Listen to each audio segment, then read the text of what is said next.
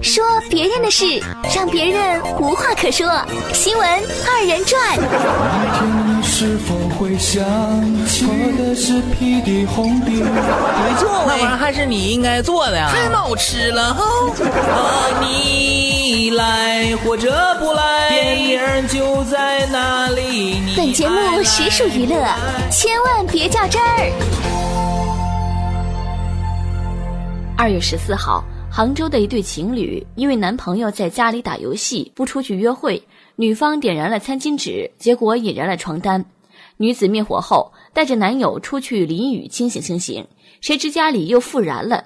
家里复燃后，女子想冲进火海救猫，消防员抱着一只灰猫阻止她，告诉她已经找到。女子激动表示不是这只，她的猫是一只白色的。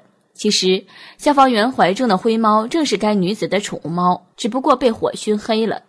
通过警方了解，这对情侣所住的房子是租的，男方今年二十一岁，女方三十二岁。不知道是不是因为年龄的原因，男方并没有自己的工作，平时的日常生活都是依靠女方提供费用。最后，这对情侣因为放火遭到了刑事拘留。真的，咱们搁这儿概括一下这条新闻啊。男方二十一岁，女方三十二岁，家里着火依旧打游戏，穿着内裤去淋雨，交通肇事自杀，白猫熏成灰猫。哎呀妈！新闻里头每一句话都是槽点呢，吼！这可真是不是一家人不进一家门我就想问上一句，哎，这俩人加起来智商过七十五了吧？心疼房东，更心疼那只猫。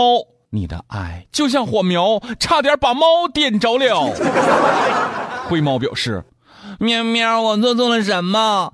白猫已经死了，被你亲手杀死的。我是灰猫。啊，建议你们千万别分手啊！你们俩太合适了，要永远在一起。通过这件事儿，也在提醒广大的痴迷于网络游戏的男友们：如果自己还是对女朋友的情绪置之不理。”脑洞大开的女友们，不知道会给你们带来什么样的麻烦呢？所以就请放下手中的游戏，关心一下女友吧。另外，作为一个男生，应该有相应的责任，适当的玩网络游戏，相信女友也一定会认可的。但是花着女友的工资来维持基本生活，而且每天打游戏不思上进，这样的男生又有哪个女生会看得上呢？